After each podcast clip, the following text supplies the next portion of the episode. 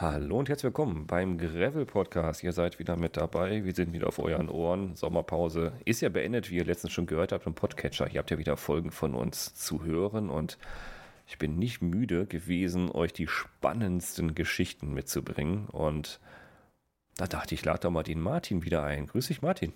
Hallo, einen schönen guten Abend. Die Stimme kennt ihr schon. Martin Temm, äh, AK Radbube. Er war schon mal mit dabei. Ist ja unser.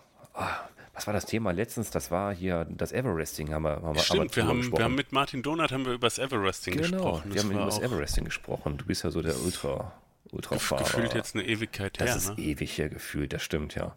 Das Aber realistisch war das, glaube ich, Anfang Juli, ja, kann ja, das sein? Das heißt, es sind das ist, das irgendwie so zweieinhalb her. Monate oder so? Genau, das ist gar nicht so lange her. Das war ja erst vor kurzem, aber irgendwie war der Sommer eh so lang hier mit, mit diversen Themen.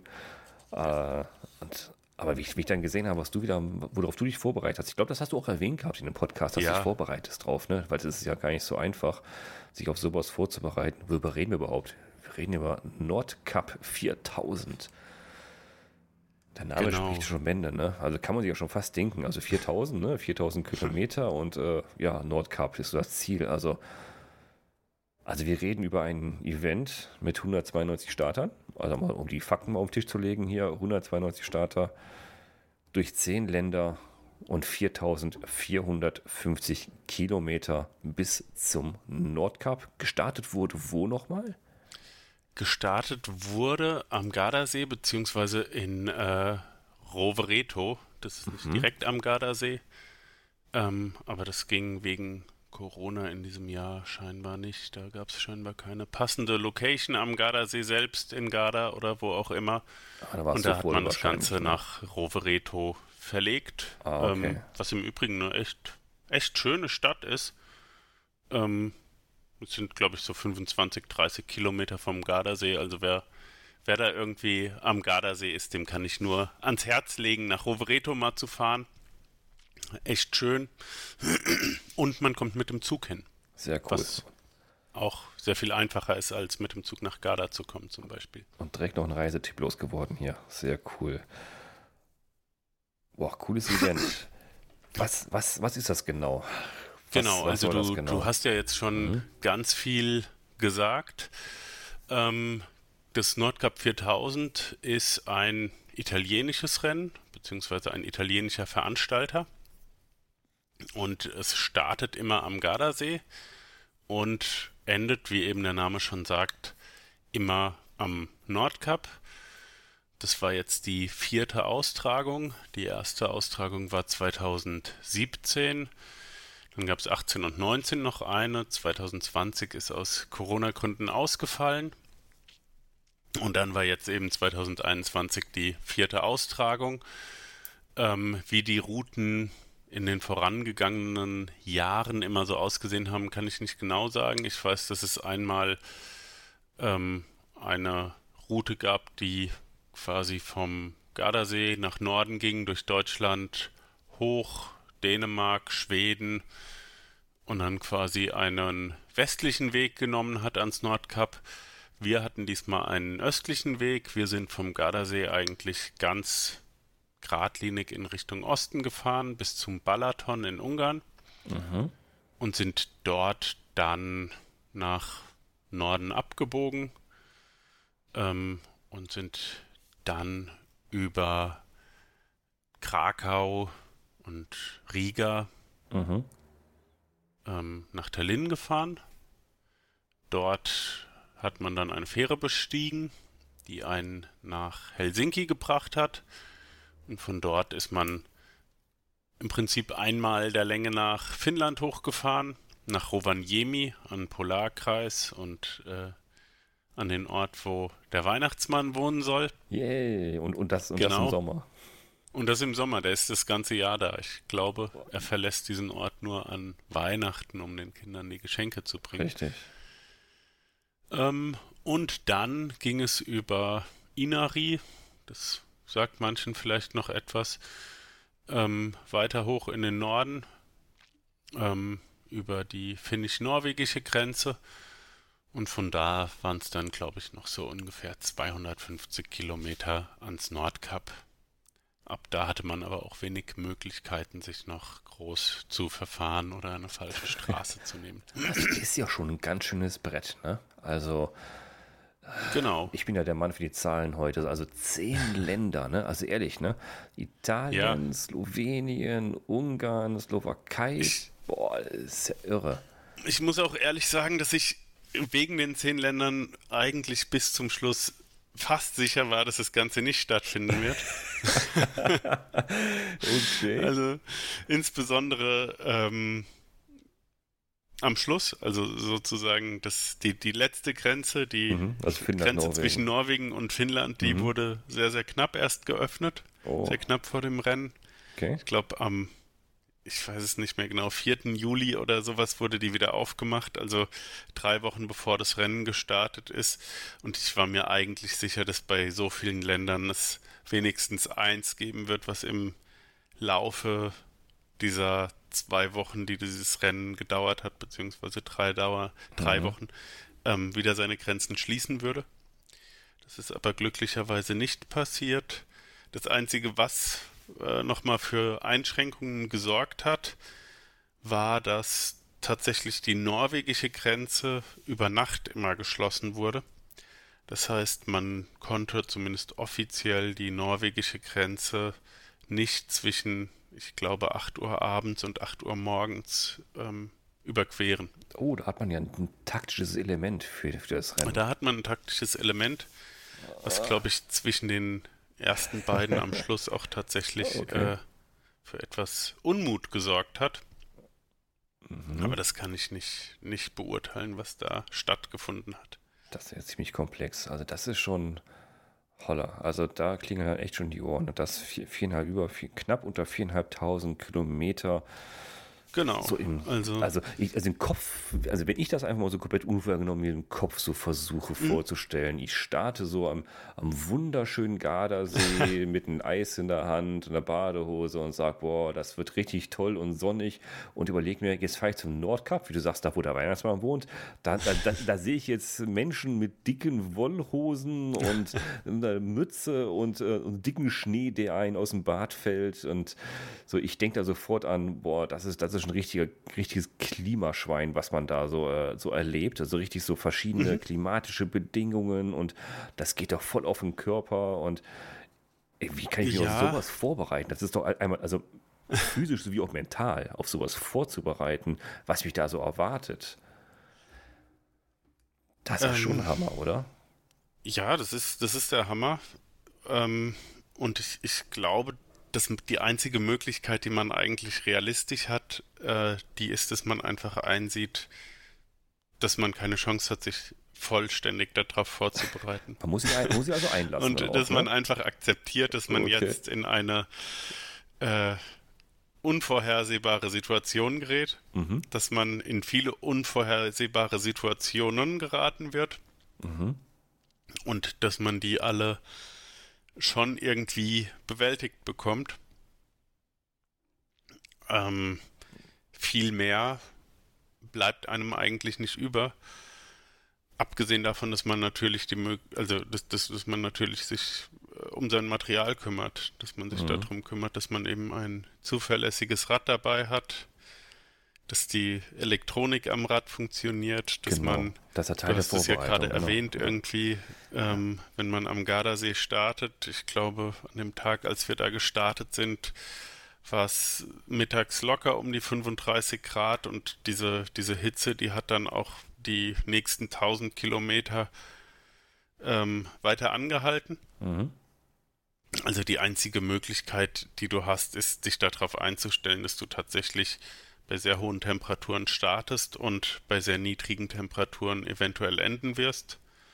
Und genau das ist uns dann ja auch passiert. Also wir hatten dann auf dem Weg zum Nordkap auf den letzten ja, 500 bis 1000 Kilometern ähm, sehr viel Regen, sehr viel Gegenwind und sehr niedrige Temperaturen, die teilweise über längere Distanzen so auf 5 Grad gefallen sind, teilweise ja. dann tatsächlich so eher so bei 3 Grad lagen. Ja. Ähm, ja, das sind Dinge, da kannst du auch, auch, auch, wirklich so in Deutschland ja nicht drauf vorbereiten. Also es sei denn, du machst das ganze Jahr über, alle, alle Klimazeiten durch, aber, genau. aber im Grunde ist die Vorbereitung ist jetzt so auch so, wie du sagst, du kannst dich halt nicht komplett darauf vorbereiten, du musst dich mental darauf einlassen, dass du jetzt genau. aber eine Stückkontrolle abgeben musst einfach, was man ja schon mal gerne hat. Du musst dich darauf einlassen, flexibel zu sein, gucken, was jetzt genau, kommt. Genau, du, du, musst flexibel sein. Also ich, ich habe es zum mhm. Beispiel so gemacht, ich habe einen Einsatz Klamotten mitgenommen, mhm. also tatsächlich meinen Satz ähm, Sommerklamotten, habe dazu Arm- und Beinlinge und eine mhm. Regenjacke dabei gehabt und hatte dann schon auch klar, dass ich im Zweifelsfall mir in, in Finnland noch einen weiteren, eine weitere Schicht einfach kaufen muss. Mhm. Weil die, die Klamotten jetzt irgendwie 3000 Kilometer, dreieinhalbtausend Kilometer mitschleppen, dafür, dass ich sie die letzten 1000 anziehe. Wenn ich ja. sie genauso gut da kaufen kann, genau, ähm, ja. war, war für mich irgendwie nicht so ganz äh, sinnvoll. Mhm. Und das hat dann auch gut geklappt. Also ich habe dann in Ulu, das ist die nördlichste Stadt am, äh, an, am, an der Ostsee, mhm. habe ich mir dann einfach einen kompletten Satz warme Klamotten noch geholt, ähm, die ich da gekauft und bis zum Nordkap auch nicht mehr ausgezogen habe. ja gut, das, da, da, muss man halt durch, ne? Genau. Aber also eine ne, ne Vorbereitung ja. auf die auf die klimatischen Bedingungen in dem Sinne äh, kann, kannst du nicht nee, machen. Du nee. kannst dich klamottentechnisch drauf mhm. äh, einstellen, aber alles andere macht ja keinen Sinn. Also nee, die, die, die, es, es, gibt ja immer so Geschichten über das Race Across America zum Beispiel, wo die ja durchs Death Valley fahren, relativ am Anfang. Und da kenne ich auch die Geschichten von Leuten, die dann irgendwie in der Sauna bei 50 Grad trainieren oder so, um ihren Körper da dran zu gewöhnen und die auch davon berichten, dass es große Effekte hat, das zu tun. Okay. Aber auf die Kälte kannst du dich in der Art und Weise nicht, nicht einstellen. Also ich bin in keine Kältekammer gegangen, um das zu tun. Nee, ne. Und es sind ja auch Temperaturen, die wir im ganz normalen Winter, Herbst, Frühjahr auch in Deutschland haben. Also das war ja jetzt nichts Neues. Mhm. Okay. Genau. Aber halt so, ich sag mal, leistungstechnisch, da, da muss ich ja schon vorbereiten. Ne? Das ist ja schon Genau. Nichts, wo du einfach sagst, ach komm, spring nächste Woche drauf und fährst mal und vorher hast du mal so, ja, so was, was ein Eis holen oder, oder mit oder, oder mit, mit der Kleen mal kurz in, in der Stadt irgendwo, ne? Mhm. Ich, ich würde sagen, auch das ist, das ist vor allem eine, eine Kopfsache. Mhm. Du kannst dich trainingstechnisch jetzt ganz schlecht auf sowas vorbereiten. Also du kannst natürlich längere Strecken fahren. Du kannst Strecken, weiß ich nicht, kannst mal 400 Kilometer am Stück fahren, du kannst auch zwei Tage hintereinander 400 Kilometer fahren oder so, wenn, wenn, wenn das gut für dich ist. Mhm. Ähm, aus, aus meiner Sicht geht es dabei aber vor allem darum, dass du dich, dass, dass du für dich weißt, dass du das schaffst. Das bringt trainingstechnisch, glaube ich, sehr, sehr wenig. Mhm. Ähm, und das war jetzt nicht das erste Rennen dieser Art, was ich gefahren bin. Also ich bin ja zum Beispiel 2018 war das äh, schon das Transcontinental Race gefahren, was sehr, sehr ähnliche mhm. Daten, sehr ähnliche genau, Distanzen ja, hat. Ja. Ich bin öfter Paris-Brest gefahren. Ähm, das heißt, ich, ich weiß schon, worauf ich mich einlasse und ich weiß, dass ich es auch schaffe, irgendwie mehrere Tage hintereinander so, so große Distanzen zurückzulegen. Und deswegen war für mich eigentlich der, der Trainingsschwerpunkt ähm, an meiner Grundschnelligkeit einfach zu arbeiten. Einfach um die Zeit, die ich auf dem Rad sitze, schneller unterwegs zu sein. Mhm, einfach effektiver sein. Also genau, einfach effektiver okay. sein. Mhm. Und dazu kommt, dass ich ähm, ein Setup mit relativ wenig Gewicht und relativ, ja, relativ wenig Gepäck und daraus resultierend relativ wenig äh, Gewicht ausgesucht habe. Ne? Das ist ja Teil deiner Strategie dann, glaube ich. Ne? Genau, ich das ist Teil meiner Strategie. Also ich glaube, ich habe das schon mal hier irgendwo gesagt. Es mhm. war für mich war von vornherein klar, dass ich zum Beispiel keine, kein so ein äh, Lenkertasche benutzen mhm. werde und dass ich auch diesen Food Pouch, den ich eigentlich über alles liebe, nicht benutzen werde, weil es einfach zum Beispiel von der Aerodynamik äh, sehr, sehr ungünstig ist. Mhm, es steht im Wind, genau. Genau, mhm. es steht im Wind und stattdessen war mhm. klar, ich benutze irgendwie eine Oberrohrtasche, ich benutze eine Unterrohrtasche, äh, nee, eine, wie, wie heißt die, die Tasche, die ich unter, genau, eine Rahmentasche, mhm. genau. Und dann kommt noch was unter den Sattel. Und mehr brauche ich auch nicht. Das ist meine Strategie eigentlich relativ einfach. Ähm, ich ich äh, habe hab so ein bisschen drüber nachgedacht, wie, wie, wie man das bezeichnen könnte. Also ich würde sagen, ich, ich versuche beim, beim hm. Packen intelligent, aber nicht zu verkopft vorzugehen. ich verstehe, was du meinst, ja. Das, also ja. Es, es, hat ganz viel damit zu tun, sich zu überlegen, mhm. was ist denn überhaupt schon mal an dem Rad kaputt gegangen? ja, also nicht an ja. dem Rad, was ich benutze, sondern einfach generell. generell. Welche Probleme hatte genau. ich schon an, an einem Rad? Ja, jetzt, und welche Probleme mhm. davon kann ich eventuell unterwegs lösen? Und welche würden sich ohnehin nicht lösen lassen? Genau, das fängt ja an, weil habe ich jemals, jemals den Missing Link benötigt? Habe ich jemals eine Kette gerissen, ne? zum Beispiel? Genau. Ne? So Dinge. Also Missing Link ist sowas, wo ich sagen würde, okay, no, habe no hab ich dabei, klar. wiegt überhaupt nichts. Genau. Das merke ich nicht mal, ob ich das reinschmeiße oder nicht. Genau. Aber ich nehme ganz viel an, an, an Werkzeug oder Ersatzteilen habe ich dann eben nicht dabei. Also es gibt ja Leute, die sagen, ich nehme alles mit. Kette, was, Speiche, ne? Genau. Äh, nee, also. Genau, also die, ja. so die, die, diese Idee, ich, ich nehme alles mit, äh, mhm. dessen Ausfall sozusagen zur Beendigung des Rennens führen würde, das ist überhaupt nicht meine, meine Strategie. Also ich, ich habe mhm. da schon erlebt, Leute nehmen dann weiß ich nicht, Pedalplatten mit oder sowas. Nein. Unsinn. Also du kannst ah. 4000 Kilometer mit den gleichen Pedalplatten fahren, ist ja gar kein Natürlich. Problem. Ähm, also insofern, ähm, ja, intelligent, aber nicht zu verkopft okay. packen.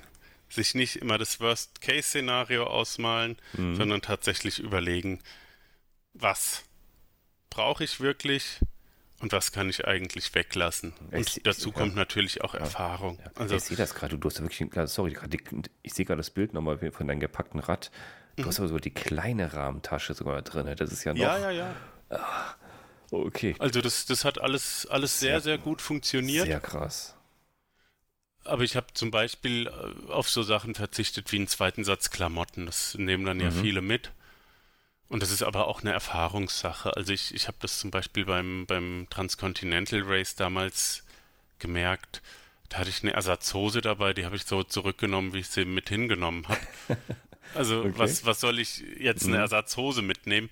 Und ähnliches gilt zum Beispiel für, für Zivilklamotten. Da hatte ich auch im Prinzip nichts dabei. Wofür auch, genau. Genau, wofür auch. Also ja. ich, ich, ich habe nicht vor, in, in, in ein Hotel zu gehen und da gemütlich äh, weiß ich nicht, ins Restaurant zu gehen oder nee, zu frühstücken. Keine Armgarderobe. Deswegen nee. kann es wegbleiben. Ja, richtig. Deswegen brauchen mhm. wir das nicht. Und genau, genau so habe ich im Prinzip über, über jedes Teil entschieden mhm. und bin da nach wie vor, also bin auch rückblickend der Meinung, dass, oder bin be beurteile das total positiv rückblickend. Mhm. Das Einzige, was ich vielleicht mehr hätte mitnehmen sollen, ist Sitzcreme. Okay. Das ist vielleicht die Erkenntnis, man kann nie genug Sitzcreme dabei haben. Was ist besser als ähm, Sitzcreme? Noch eine Sitzcreme, ja. Aber ansonsten habe ich überhaupt okay. nichts vermisst. Ich sehe ja, dein Rad ist leicht gepackt von deiner Strategie her. Da passt natürlich mhm. nichts, nichts mehr rein, außer deine Kleidung, die du eh schon spärlich mit hast. Äh, ich sehe keinen Platz für Zelt und Schlafsack. Das ist ja Teil, Teil deiner Strategie, dass du ohne Zelt und Schlafsack fährst. Und da frage ich mich halt, ähm, auf, auf so langen Strecken. Ja, ich, ich, ich mag ja gern Zelt, gern Schlafsack, aber mhm. hat das überhaupt jemand gemacht bei dieser immensen Tour? Ich, also ich habe einen Schlafsack dabei, der ist hinten in der Tasche unter ah, dem Sattel. Ach, dafür hast du die Tasche mit, okay. Also da habe ich tatsächlich einen Schlafsack und so eine, ja, so eine wasserdichte Unterlage, falls ich mhm. mich auf eine feuchte Wiese legen müsste. Und noch eine Rettungsdecke, falls es doch sehr, sehr kalt wird und ich okay. die irgendwie unter meine Klamotten hätte packen müssen. Okay, also noch Hatte ich da drin, also das, okay. das, das war alles dabei. Aber ich hatte keine richtige Isomatte dabei zum Beispiel und ich hatte auch kein Zelt dabei. Okay. Ähm, und das ist, das ist vielleicht ein ganz guter Link gleich auch zur, zur Rennstrategie sozusagen. Mhm. Ähm, kurz noch auf die Frage, ob, ob das noch andere so gemacht haben. Also es gab, ich, gab, gab andere Leute, die mit einem sehr ähnlichen Setup unterwegs waren, das weiß ich ja. Also ich weiß zum Beispiel von, von Björn, Björn Holzapfel, mit mhm. dem ich dahin gereist bin und mit dem ich mich natürlich auch viel ausgetauscht habe im Vorfeld und mit dem ich dann vor allem auch ins Ziel gefahren bin. Der hatte ähm, nur so einen so Bivi-Sack dabei, ne? Mhm. Also so ein Biwaksack. Genau, ja, ja. Genau, der hatte halt auch Zelt, genau, ja. kein Zelt, der hatte ja. keinen äh, Schlafsack und der hatte auch keine Isomatte dabei. Ähm, genau, ähm, und dass, dass ich auf das alles verzichtet habe, wie gesagt, häng, hing auch mit meiner, meiner Strategie zusammen. Also ich wollte dieses, dieses Nordcup 4000 schon so schnell fahren wie möglich. Mhm. Das heißt also auch kein, keine, kein Zeit verlieren. Entsprechend äh, habe ich mir überlegt oder habe ja. hab ich mir angeguckt, wie sind andere Leute so unterwegs, mhm. die okay. schnell bei solchen Rennen sind. Ja. Und da ist mir zum Beispiel die, die Strategie von, von äh, James Hayden vom Transcontinental Race in den Kopf gekommen. Das ist jetzt, das, das Beispiel kommt einfach daher, dass, dass ja. äh, er dieses Transcontinental Race 2018 gewonnen hat, was ich auch gefahren bin. Und äh, ich mich dann im Ziel mit ihm so ein bisschen drüber unterhalten habe, wie, wie er das strategisch angegangen ist und während ich damals jede Nacht draußen verbracht habe, okay. hat er jede Nacht im Hotel verbracht. Einfach vor dem Hintergrund, dass er gesagt hat, ähm, du schläfst einfach sehr viel oder der Schlaf in einem geschlossenen Raum ist einfach viel erholsamer als der draußen. Und das kann sich, glaube ich, jeder vorstellen, wenn ja, du da in der Bushaltestelle oder neben der Straße mhm. liegst. Das ist nicht es wird so immer den ja. Hund in der Umgebung ja. geben, der bellt. Und immer wenn du gerade kurz vor der Tiefschlafphase bist, wird ein großer Lastwagen vorbeifahren oder ein Sportwagen und ja, du wirst wieder genau. wach sein. Und immer im Kopf dein Fahrrad, ne, irgendwo, ne? Ja, ja um, ums Fahrrad, da, da, dafür bin ich dann meistens zu müde, um mir darum noch Gedanken zu machen. okay. Aber im, im schlimmsten Fall regnet es dann auch noch mhm. schlimm und du hast Angst, dass der Wind dreht und es jetzt als nächstes in deine Bushaltestelle vielleicht reinregnet genau. oder so. Ja, ja, ja. Also draußen schlafen schafft immer irgendwie ähm, viel mehr Unsicherheiten, als das zum Beispiel eine Nacht im Hotel tut. Und deswegen war die Idee, so oft wie möglich im Hotel übernachten. Mhm.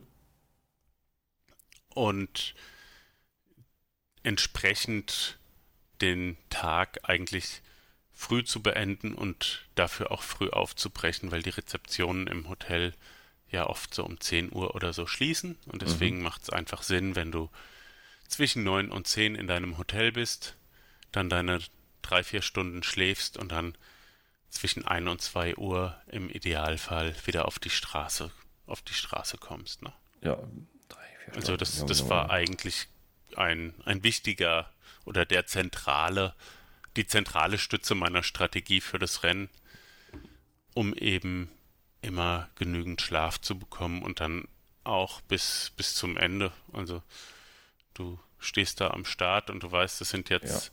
mindestens 10, 11, 12 Tage, die du unterwegs sein wirst und das wird die ersten 1, 2, 3 Tage vielleicht nicht zehren, aber am Schluss äh, wird es auf jeden Fall sehr wehtun.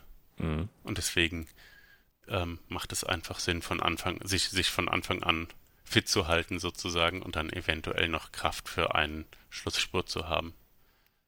Klingt, genau. Klingt schlüssig. Klingt schlüssig. Ja, klingt nach, nach einer äh, fand, fand ich auch eine äh, ne, ne, ne gute, gute Sache, um sich erstmal dran festzuhalten. Mhm. Und was, was dann sozusagen im, ja, ich, ich sozusagen übers, übers Ausprobieren, was ich aber auch mal irgendwo gelesen hatte, äh, noch, noch mit eingebaut habe, sozusagen, war, dass ich alle 100 Kilometer einfach so ungefähr versucht habe, ja, so fünf Minuten Pause zu machen oder einfach eine kurze Pause zu machen, um vom Kopf her wieder klarzukommen. Mhm. Okay. Und das ist ja auch, also das, das, kann man sich ja ganz gut vorstellen, wenn, wenn ein Tag läuft, dann schaffst du so 400, 450 Kilometer. Mhm. Und dann kannst du dich ja gut an deinen Pausen langhangeln. Dann ähm, hast du ein bisschen, ein bisschen, Struktur vielleicht auch. So genau, das, ne? das mhm. schafft, schafft, Struktur im Tag. Mhm. Und so habe ich eigentlich versucht, von Anfang an ähm, mir so ein, ja, einen, einen, Rhythmus aufzubauen, der halbwegs mit dem Biorhythmus zusammenpasst. Ähm, also nachts schlafen mhm. und tagsüber dann mit Frühstück, Mittagessens und Abendsessensstopp ja. irgendwie da durchzukommen und dann abends noch zu schauen, dass man irgendwie, bevor man ins Hotel kommt beim Abendessen, ordentlich zulangt, so dass man nicht mit leerem Bett, äh, leerem Bauch ins Bett geht und vor allem nicht mit leerem Bauch äh, aufstehen muss. Ja, richtig. Ja, es klingt auf jeden Fall so, als, als, äh, als hättest du dann geplant, deinen Biorhythmus, wie du gesagt nicht komplett äh, umzustellen, was ja auch wieder eine erhebliche Beeinträchtigung für den Körper eigentlich darstellt. Genau, genau. Also hm. um, um sowas komplett umzustellen, müsstest du ja vor dem Rennen sozusagen anfangen. Richtig. Und das macht ja auch einfach wegen der Ausschüttung von, weiß ich nicht, unterschiedlichsten Hormonen bei Tageslicht und in der mhm. Nacht Sinn, weiterhin äh, in der Nacht zu schlafen, auch wenn es tagsüber sehr warm ist und es dann unangenehm ist zu fahren. Aber okay. der Schlaf, den man in der Hitze bekommt, der ist jetzt auch nicht sonderlich erholsam. Das klingt doch schon mal recht schlüssig als Strategie. Genau. Jetzt, bin ich, jetzt bin ich mal gespannt, ob das so ob das überhaupt so aufgegangen ist jetzt so bei, bei, bei dem Ganzen. Ne? Wir, wir, sind ja gerade noch, wir, wir, sind noch, noch gar nicht. Wir, stehen, wir sind noch nicht mal, nicht mal am Start sozusagen. Genau, wir sind noch gar nicht am Start und äh, jetzt bist du ja schon wieder da. War das auch so, war das wirklich ein geiles Event für dich, wo du sagst, boah, was hast du da so alles erlebt auf dem Event? Also, ja. das, das muss ja Wahnsinn gewesen sein. Also die Eindrücke, die auf dich da einprasseln. Wie gesagt, ich habe es eben wieder erwähnt, ich bin heute der Master auf Zahlen, also durch zehn Länder durch und da Land und Leute zu erleben. Klar, es huscht alles an einen vorbei, aber trotzdem, da gibt es doch Dinge, wo du sagst, boah, das vergesse ich mein Leben nicht. ja, das sind einige Sachen. Ähm, also, mhm. erstmal würde ich sagen, ja, die Strategie ist zumindest die erste Woche, die ersten sieben Tage super gut aufgegangen. Ähm, wir sind, sind ja am Gardasee gestartet, das, das Thema hatten wir schon. Mhm.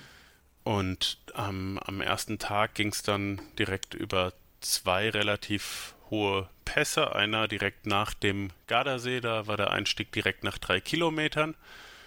Und dann ging es ja erstmal Richtung Osten und dann über die äh, slowenische Grenze. Mhm. Und da ging es dann über den äh, Mangat-Pass. Okay. Tatsächlich ein Pass, der, glaube ich, wunderschön ist.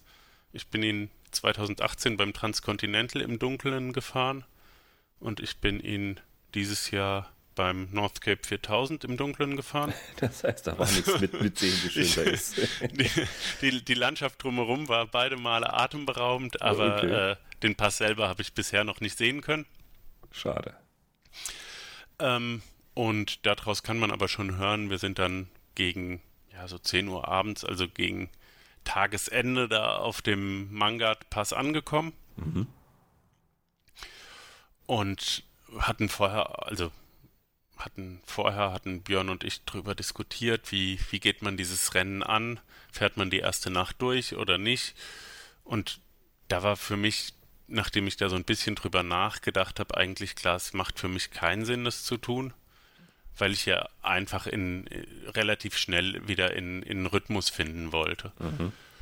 Und dann haben wir, hatten wir da auch echt viel Glück, haben dann direkt nach dem Pass ein Hotel gefunden und haben im Prinzip die, die Strategie, so wie ich sie eben erzählt habe, auch eins zu eins umgesetzt, haben uns dann morgens aber getrennt, einfach weil wir unterschiedliche Rhythmen so ein bisschen beim Fahren hatten. Mhm. Jeder hat sich anders vorbereitet, auch genau. hat eine Trittfrequenz, ne? Auch ist so. Ja, und dann ist es oft so, dass du, wenn du dann zusammen im Supermarkt bist oder in der Tankstelle, hältst du dich eher davon ab, weiterzufahren, als dass du. Ja, genau, das ist es, ne? Man, also man, man nimmt auch dann einen Rücksicht, geht der eine ne? nochmal auf Toilette, in der ja, Zeit macht ja, der, ja. der andere in der Nase, dann fällt dem wieder ein, dass er doch auch nochmal zur Toilette muss. Mm. Also man kennt es vielleicht vom, genau, vom Familienurlaub oder so die, die, die Abläufe werden eher langsamer als schneller, wenn man das zu stimmt. zweit unterwegs ja. ist und aufeinander Rücksicht nimmt. Mhm. Ähm, und ich habe das aber dann die ersten Tage sehr, sehr stringent umgesetzt, habe immer meine drei, vier Stunden geschlafen, bin sehr erholt wach geworden, hatte oft war es auch so, dass ich dann ja, so fünf Minuten vor dem Wecker, den ich mir gestellt hatte, schon wach war und dann aber auch voller, voller Motivation und ohne ein großes Müdigkeitsgefühl da auf mein Rad gestiegen bin und äh, losgefahren bin einfach. Mhm.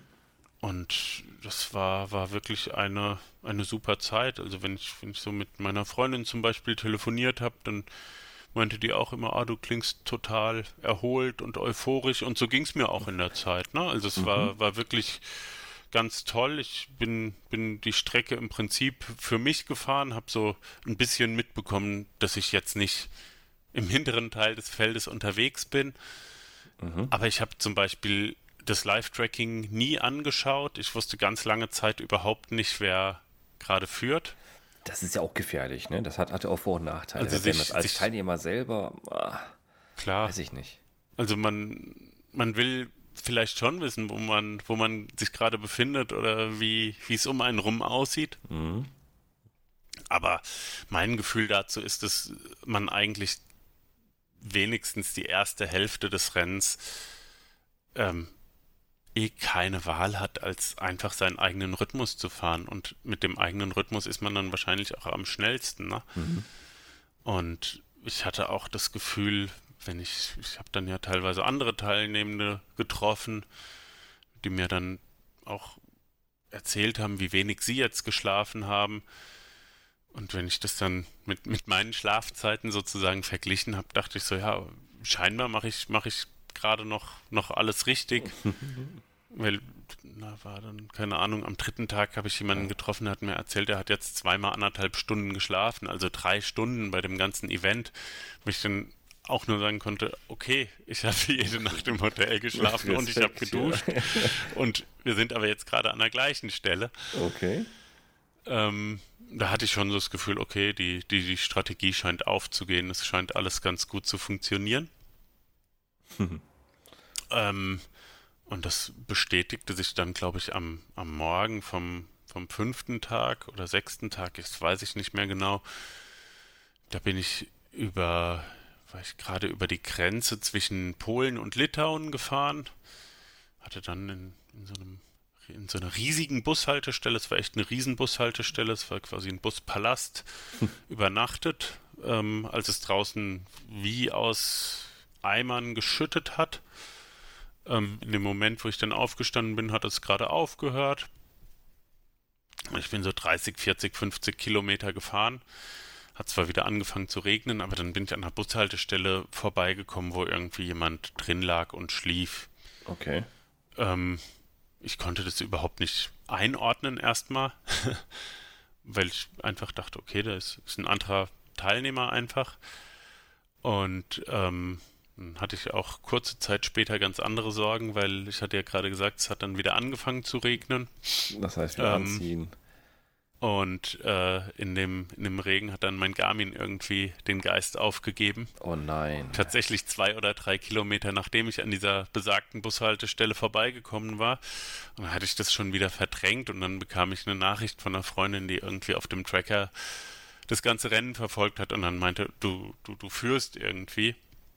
What? Und das, ja. und das mit einem defekten Garmin. Und das mit einem defekten Garmin, Im ja. Regen. Oh. Da kann ich, kann ich gleich noch mehr zu erzählen. ähm, das war, glaube ich, der Morgen vom sechsten Tag und ich, ich bin dann auch äh, abends, am Abend von dem Tag nach Riga gekommen, konnte mir dann einen neuen Garmin kaufen. Mhm. Und ähm, ja, dann äh, war, hat, hat alles weiterhin super funktioniert. Ich habe in Riga irgendwie meine vier Stunden geschlafen, ähm, bin dann weitergefahren, bin als erster in ähm, Tallinn auf die Fähre nach Helsinki gestiegen, war dann also als erster irgendwie da in Finnland und hatte dann einen, ja, eigentlich sehr, sehr schönen Tag in Finnland. Gut, mit, mit dem Gedanken, du bist gerade Führer Spitze vorne, du musst dich, genau. Ne, du musst dich nicht mehr anstrengen, kann hinterherlaufen, du bist gerade der, der anführt, okay. Genau, ja, wo, wobei ich schon sagen würde, solange wie ich, wie ich einfach nicht wusste, wo ich mhm. bin, war das sehr erholsam. war erholsamer, ja, okay. Es war erholsamer, als irgendwie den Druck zu haben, dass, dass von hinten noch jemand ja, kommen könnte. Ja, okay. Und ähm, habe dann irgendwie eine tolle Schlafstelle am Abend auch gefunden. Und ähm, ja, der nächste Morgen war dann sozusagen der, wo sozusagen für mich dann erstmal alles gekippt ist, weil ich einfach mit wahnsinnigen Magenproblemen aufgewacht ah. bin.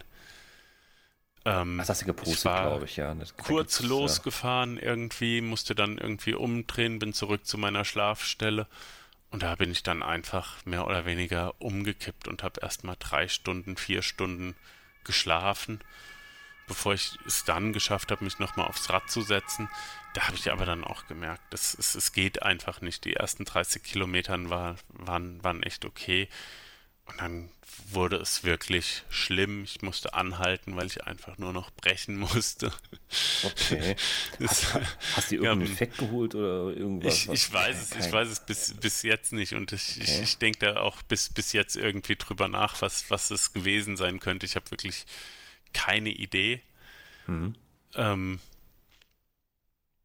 ich, ja, ich, ich das heißt, da hast du einen Tag ausgesetzt eigentlich. Ich, ich musste wirklich den kompletten Tag, also ich, ah. nach, nachdem ich dann versucht hatte, loszufahren und ja.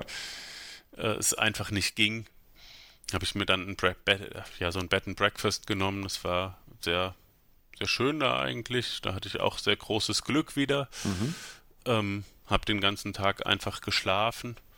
Der Magen hat sich ein bisschen beruhigt und bin dann einfach einen Tag später nicht mehr führend, sondern mittlerweile auf dritter Position liegend weitergefahren. Ähm, das war aber für mich eigentlich ja. der schwerste Teil an okay. diesem ganzen Event, an diesem ganzen Rennen. Ähm, da einfach nicht die Entscheidung zu treffen, auszusteigen, weil ich war einfach diesen kompletten Tag vollkommen durch. Ich konnte nichts aufnehmen und ich hatte es, glaube ich, eben gesagt, also mhm. also ab dem Moment, wo ich dann wirklich äh, in Führung gegangen war, also ich, ja. wir mehr drei Tage waren es ja mehr oder weniger, die ich einfach dieses Rennen angeführt habe. Und ich hatte dann natürlich auch die feste Absicht zu gewinnen. Wenn du schon da bist. Und als, als einfach ja, klar war, okay, klar. Mit, mit Gewinnen mhm. wird hier nichts mehr. Ja. Ähm, mit ein bisschen Glück kannst du es noch bis zum Nordkap schaffen? Mhm. Da war das schon echt eine schwere Entscheidung, dabei zu bleiben einfach, ne? Okay. Also da die, die Moral also hochzuhalten. Also, war das dann ähm, im letzten Drittel eigentlich? Oder? Na, es war, war schon weiter. Es waren, okay. ich glaube, es waren, ja, es, zu dem Zeitpunkt, wo, wo es mich da umgehauen hat, magentechnisch waren es noch gute 1000 Kilometer bis ins Ziel. Also es wären okay. zweieinhalb Tage Fahr also zweieinhalb ja, Tage Fahrzeit so ungefähr noch gewesen. Wenn du, wenn du richtig fit gewesen wärst. Wenn oder? ich richtig fit gewesen wäre. So mhm. wurden es dann, glaube ich, vier. Okay. Nee, das stimmt nicht. Nee. Nee, doch, wir sind dann tatsächlich. Lass mich überlegen, ich weiß es gerade gar nicht. Eins, zwei, ja, dreieinhalb Tage noch unterwegs gewesen. Okay. Genau.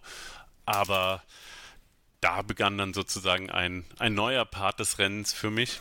Neustart. Genau. Okay. Ähm, wo es, wo, wo das Event sozusagen seinen Renncharakter verloren hat. Ähm, und ähm, wo ja in, in, in dem Moment, oder nicht in dem Moment, ähm, dadurch, dass dieser Renncharakter weg war, hat das Ganze dann aber einfach neue Möglichkeiten geboten. Also ich hatte ja vorhin schon mal, mal mhm. Björn erwähnt, mit dem ich mhm.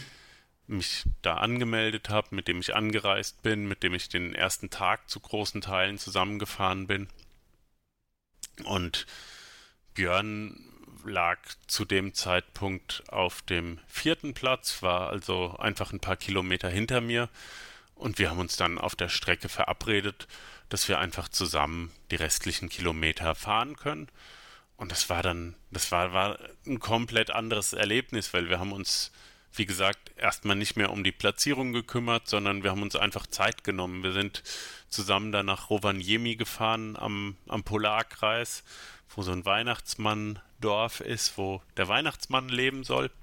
Mhm. Haben wir dann Fotos mit dem Weihnachtsmann gemacht. Ähm, als es dann anfing zu regnen und äh, krasser Gegenwind aufzog, ähm, ja, hat, hat Björn, ja, Björn hat das eigentlich gefunden. Irgendwie so einen Campingplatz gefunden mit äh, einer Sauna, wo wir dann irgendwie abends erstmal in die Sauna gegangen sind und dann auch am nächsten Tag nicht nach, nach vier Stunden Schlaf, sondern ich glaube nach sechs Stunden Schlaf irgendwie langsam aufgestanden sind und uns auf den Weg gemacht haben. Also wir, wir sind dann komplett anders gefahren als äh, die ersten drei Viertel sozusagen okay, des Rennens. Die Strategie ein bisschen über Bord geschmissen aufgrund genau. der Gegebenheiten, okay. Weniger stringent mhm. und weniger an, an der Zeit orientiert, sondern sehr viel mehr auf Genuss oder wie auch immer man das, das nennen mag, haben uns teilweise sehr viel Zeit in den Supermärkten gelassen, um zu essen. Okay. Und solche Dinge. Ähm, nichtsdestotrotz war es dann so, äh, dass für uns beide, glaube ich, in dem Moment, wo wir das erste, den, den ersten Wegweiser zum Nordkap gesehen haben, wo drauf stand irgendwie 320 Kilometer oder so zum Nordkap. Das war, glaube ich, so gegen Nachmittag, Spätnachmittag. Da war für uns klar, wir werden jetzt nicht mehr anhalten, bevor wir auch am, am Nordkap angekommen sind. Respekt, ja. Genau, und dann sind wir nach zwölf Tagen und einer Stunde und einer Minute tatsächlich auch immer noch als Dritte am Nordkap angekommen. Ähm, womit der Radfahrteil des Abenteuers zu Ende war und äh, zuerst das Abenteuer Rückreise angefangen hat. Ja, das ist ja, ja, haben wir ja schon mal darüber gesprochen. Ne? So, so, ein, so ein langes Event ist ja, ist ja nicht, nicht, äh, nicht zu Ende, wenn man im Ziel ist. Ne? Genau, und, und dann als nächstes sozusagen das, äh, das Abenteuer des äh, Wiederheimkommens, das sich wieder im Alltag zurück orientieren können. Wie bist du denn eigentlich wieder nach Hause gekommen? In einem Flieger oder Bahn oder? Genau, also das äh, Zurückkommen ist, ist gar nicht so einfach vom Nordkap. Es ähm, fährt einmal am Tag fährt ein Bus vom Nordkap nach Alta, mhm. was dann sozusagen der nächste oder der erste Ort, der, nächst, der zum Nordkap nächste Ort ist, der einen Flughafen hat. Mhm.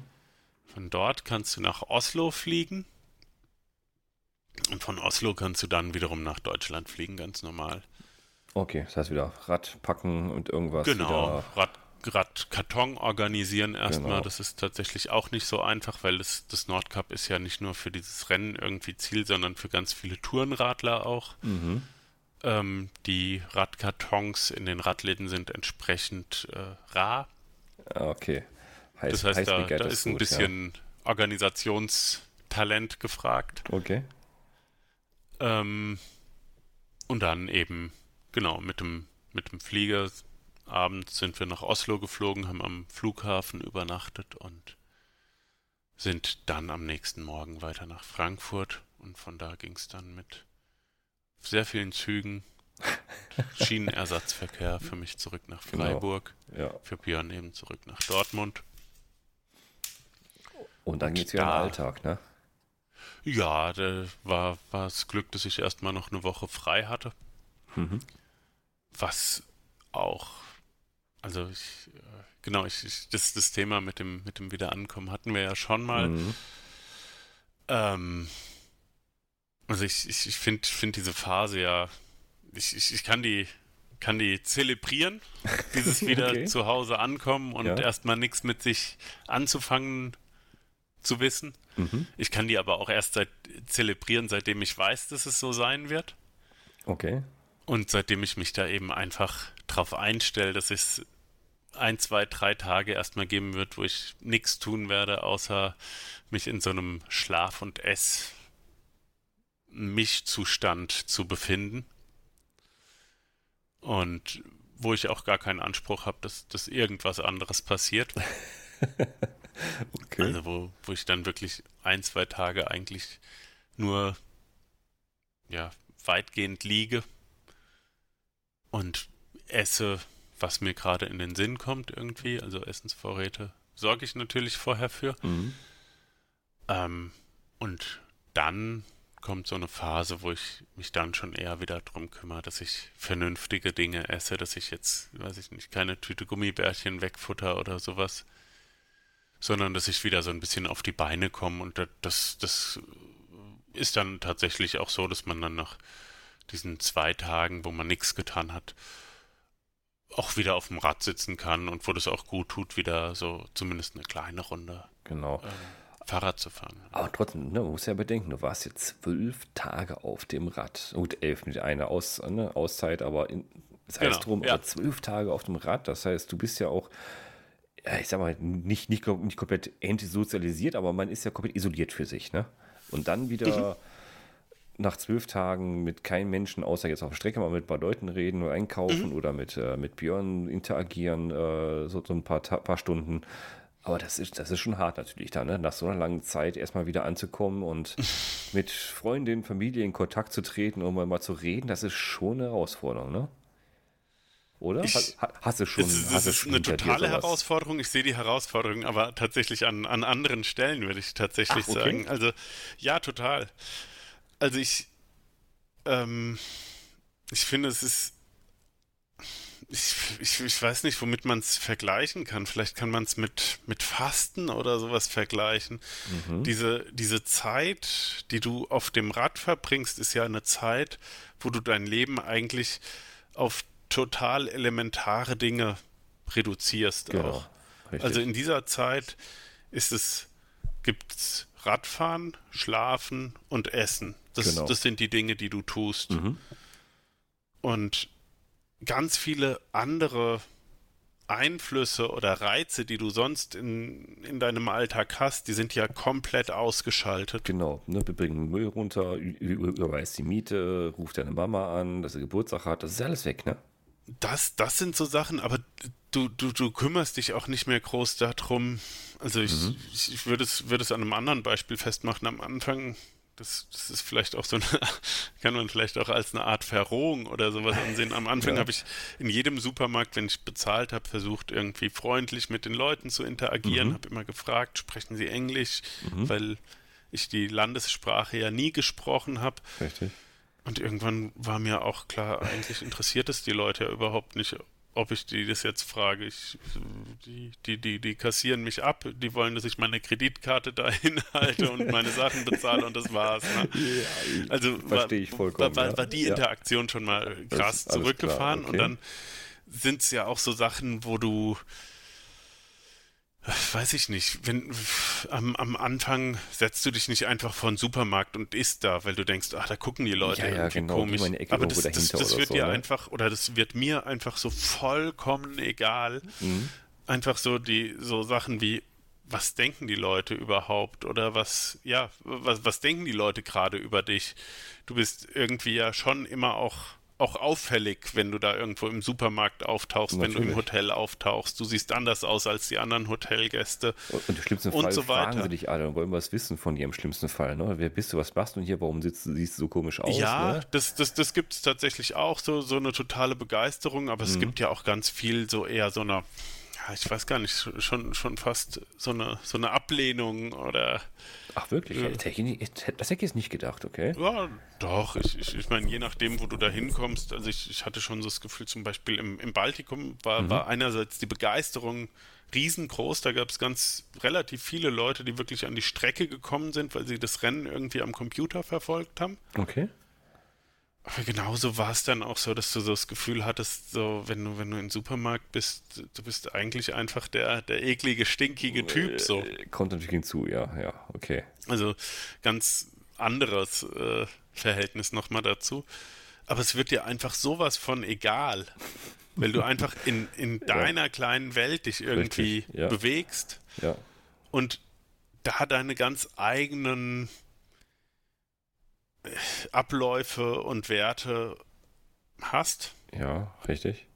Und dann ist es auf einmal, also für mich war der größte Kontrast eigentlich so dieser, dieser Flughafen in Oslo, also so eine von, von, von dieser total, na, ich, ich weiß gar nicht, wie ich es beschreiben soll, also von aus, aus dieser Situation, in der alles sehr unmittelbar und ähm, Ja, ich, der Flughafen ja. kann man vorstellen. Der Flughafen ist groß, aufgeräumt. Ja, der Flughafen ist vor allem so eine Scheinwelt. Ne? Ja, also genau. der Flughafen ist vor allem so eine, so eine ja, ja ich glaube, man könnte sagen Hyperrealität. Also genau. ist ein Ort, wo, wo sehr viel Energie reingesteckt wird, ähnlich wie in einem Einkaufszentrum, um bestimmte Stimmungen zu erzeugen mhm. und so weiter. Und dich, dich in, in da drin auf einmal wieder zurechtzufinden oder das, das irgendwie das Zulassen. Die, die, diese Welt auch zu, zu, mhm. zu verstehen, mhm. das fand ich, finde find ich jedes Mal total schwierig. Es ist ähnlich mit dem, ja. mit dem Fernsehprogramm. Ne? Okay. Schalte ich einen Fernseher an, mhm. weil es ja eigentlich so das ist, wo ich denke so, boah, geil, jetzt lege ich mich einfach die nächsten Tage vor den Fernseher. Und dann liegst du da und fragst dich eigentlich nur, scheiße, was, wie kann sich jemand das angucken? Gut, das hast du ja auch ohne Rennen zu fahren. Hast du das Gefühl, ja, natürlich, aber, aber das, das, das, wird ne? nochmal sehr, sehr, also wird durchaus nochmal verstärkt dadurch. Mhm. Ähm, also es ist eine, vielleicht schon eine Phase von, von einer gewissen Entsozialisation. Genau, das meine ich. Also da muss es muss hier auf sich wirken lassen muss sich, muss die Interaktion wieder teilweise ein bisschen lernen. Ich kenne das noch aus allen alten Zeiten noch, ja. Dass, äh, wenn man viele Monate weg war in anderen Gebieten auf der Welt und dann wieder nach Hause kommt in, ich sag mal, geordnete Strukturen, mhm. das ist schon nicht einfach, ja. Nee, es ist schon ein gewisser, vielleicht, vielleicht ist tatsächlich das, was, was andere irgendwie als Kulturschock bezeichnen, ja, äh, ja durchaus ja. was, was man dafür benutzen kann, auch als, mhm. um, um das zu beschreiben.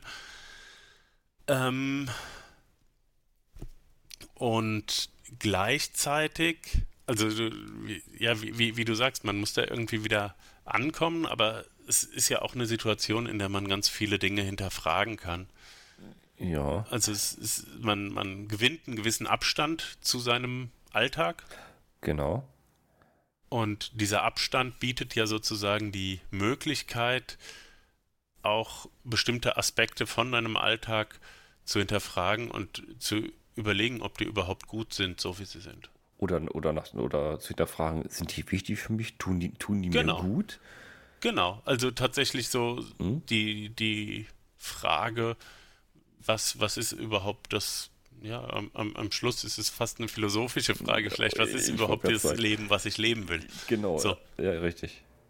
Genau, also und, hat man hier hat man ja häufig. Meine, äh, wenn man längere Zeit unterwegs ist, fragt man sich auch äh, einfach so äh, grundsätzlich, mhm. warum gehe ich überhaupt arbeiten? Das, ich, ich, ich, könnte doch eigentlich ja. das ganze Leben auf dem Fahrrad sitzen. Ne? Warum gehe ich überhaupt arbeiten? Ne? Ja. So, ne, die, die Frage stellt man sich einfach nur, ne? So ein paar ja, Tage. Total. Ja.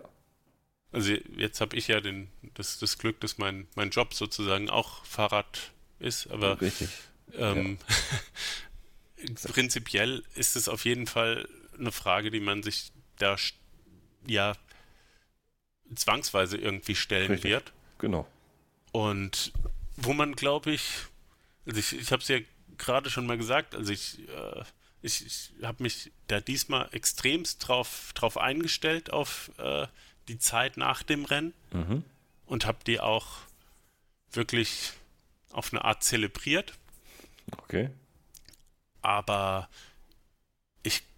weiß auch, dass eines, wenn, wenn, wenn eines unvorbereitet trifft, dass das durchaus äh, eine, eine schwierige Situation sein kann. Für beide Seiten, ne?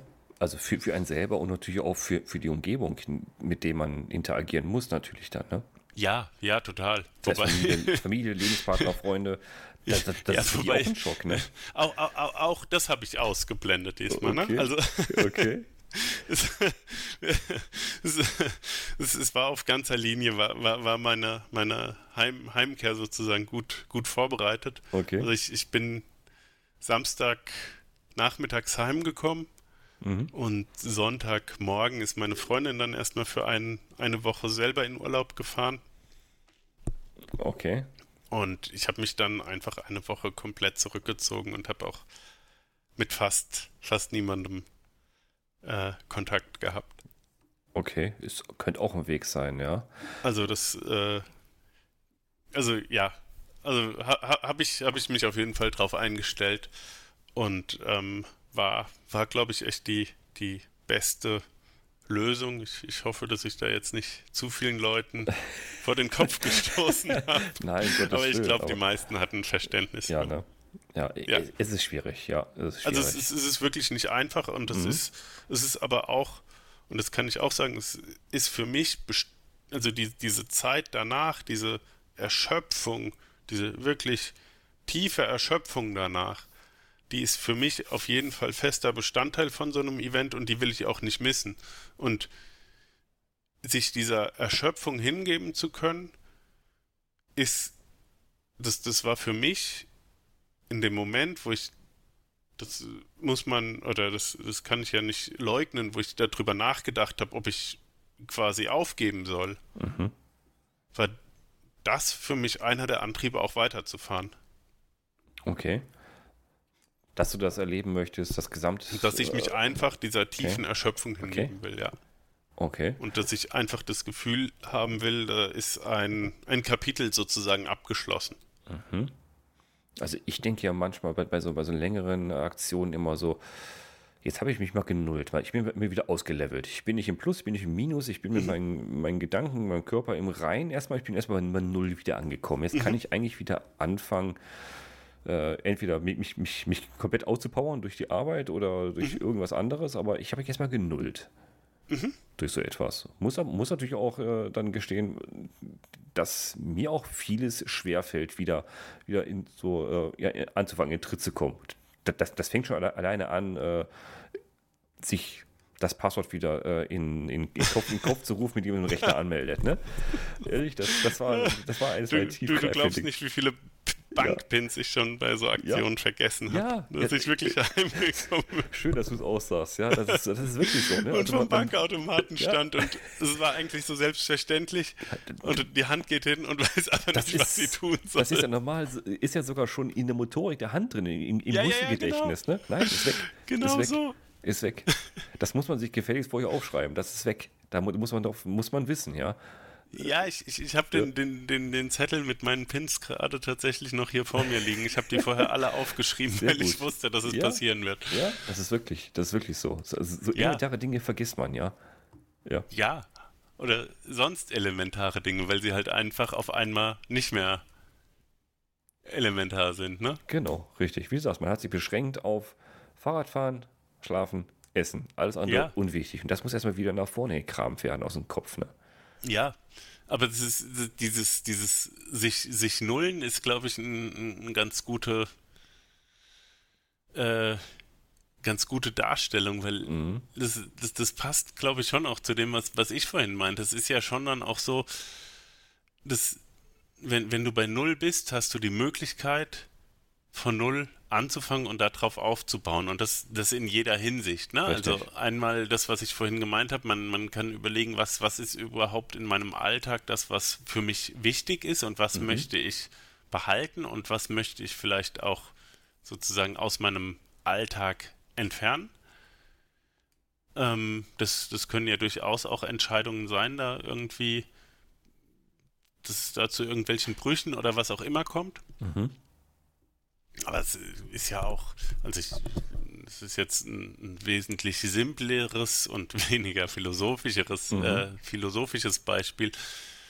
Mir ging es dann auch mit dem Essen zum Beispiel so, ne? Nachdem du dann irgendwie einen Tag alles in dich reingestopft hast, kommt dann so der Punkt, dass du denkst, okay, jetzt ist aber der Punkt, dein Körper, der braucht ohne Frage ganz viele Nährstoffe, aber jetzt bist du in der Situation zu entscheiden, was du ihm gerade gibst.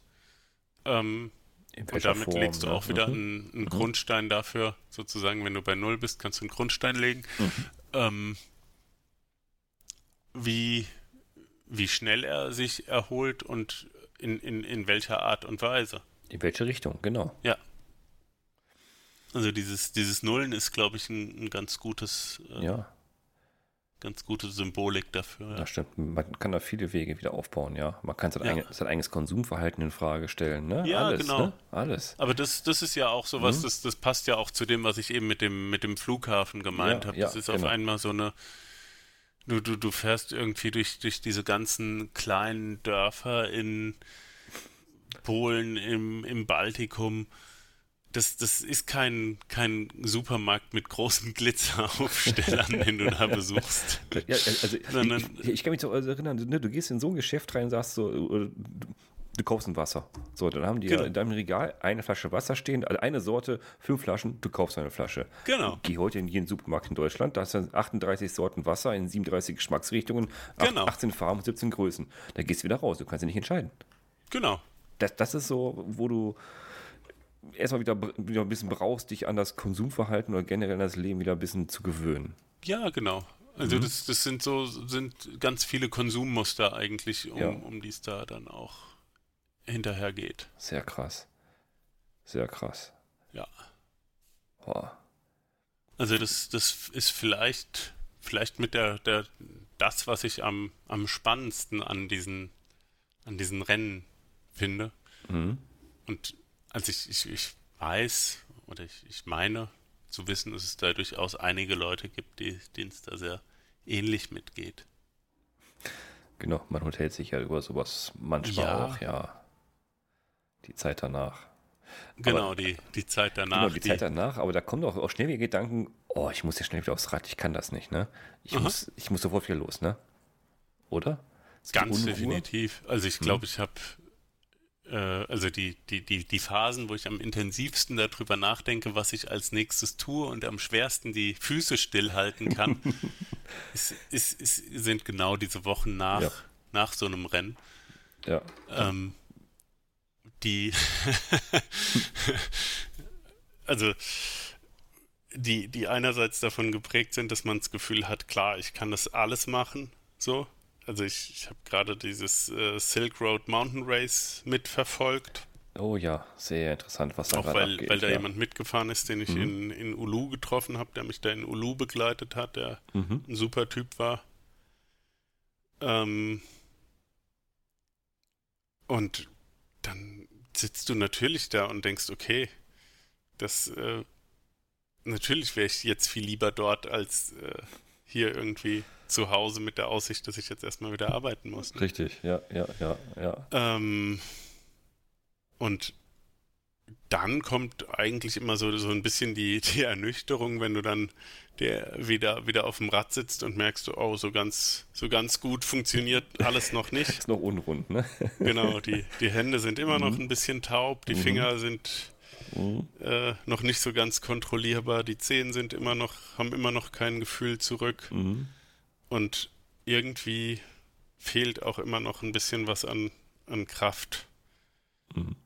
Und ähm, da braucht man dann einfach auch eine gewisse Geduld. Also ich, ich kann mich daran erinnern, dass es Jahre oder dass es, dass es Events gab, wo ich die, die Geduld gar nicht aufgebracht habe, ähm, dem Körper dann sozusagen die Zeit auch einzuräumen, sich zu erholen. Und dann dauert sowas einfach ewig. Also dann, dann kann so eine Regeneration sich einfach über Monate hinziehen, statt über Wochen. Einfach weil, weil man im Körper immer wieder sozusagen äh, die, die, die Basis, die er gerade aufgebaut hat, wieder wegzieht. Ja, das merkt man ja schon klein. Schon alleine, wenn man, wenn man ja mal äh, sein, sein normales Radfahren mal äh, beobachtet und mal so ein paar Wochen in, intensiv fährt und dann, dann, eine Woche Pause macht, was man dann auf einmal wieder für eine Kraft hat nach der ja, einen Woche. Ne? Ja, das, genau. ist ja da im Großen jetzt nochmal, das ist ja nochmal ja. ne, verhundertfacht. Ne? Ja, und dieser, dieser Regenerationsprozess ist ja. kein äh, geradliniger. Also, das kann man sich nicht so schön rechnen, nee. Nee, nee, tatsächlich. Also ich, ich, ich weiß, dass ich, also ich, wir sind, glaube ich, donnerstags im Ziel angekommen, waren dann samstags wieder daheim oder sind mittwochs, e, egal, auf mhm. jeden Fall. Die an, an dem Wochenende, nachdem ich wieder heimgekommen bin, äh, hätte ich, bin, bin ich eine gute, gute Runde gefahren, irgendwie mit vielen Höhenmetern, habe mich gut dabei gefühlt und dieses, die, diese richtige Abgeschlagenheit, die ist jetzt erst in den letzten zwei Wochen gekommen irgendwie. Okay. Und ähm, die, ähm, ja, die, die geht jetzt gerade so, so ganz langsam weg. Aber die, ja, so nach, nach einer Woche dachte ich so, oh, das ging, ging diesmal gut. Ne? Also im Prinzip bin ich wieder auf den Beinen. Nein, der Körper sagt. Und dann kommen doch immer noch mal so, so Tiefpunkte ja, irgendwie. Ja. Okay. Also es ist, das ist tatsächlich eine, eine, auch, auch eine eigene spannende Angelegenheit. Was machst du dagegen dann? Äh, Wogegen? Also gegen dann die, die Ermüdung, Abgespanntheit, lässt, lässt es einfach auf dich wirken und sagst, okay, ich gebe dem Körper jetzt die Zeit oder arbeitest du dagegen naja, sagst, komm, ich trainiere Also wenn, wenn, wenn, ich mich nur dem hingeben würde, was, was mein Körper in der Zeit sagt, mhm. dann würde ich irgendwie jetzt immer noch essen und schlafen. Ne? Also das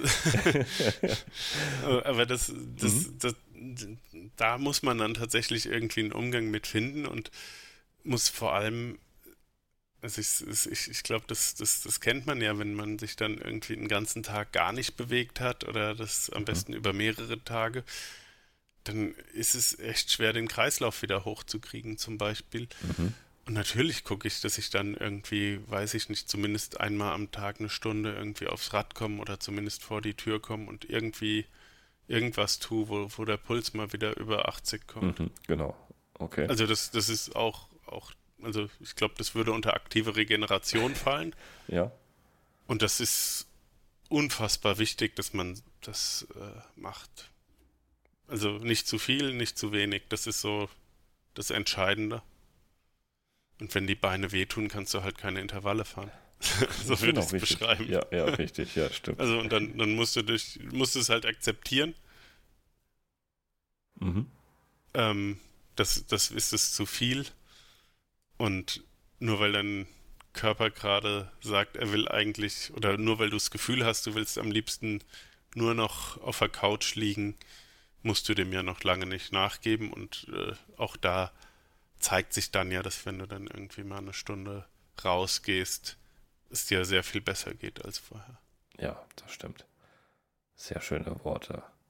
Genau. Würdest du es nochmal machen? so jetzt so, ist er noch nicht so weit, weit weg. Ist, der Abstand ist ja noch nicht, noch nicht, ganz so groß vom letzten Event jetzt, aber. ich, das ist meine Frage. Ich, ich, ich habe mich tatsächlich dabei erwischt, dass ich darüber nachgedacht habe, dass ich eigentlich ausprobieren muss, ob es nicht möglich ist, das Ganze ohne Magenprobleme zu machen.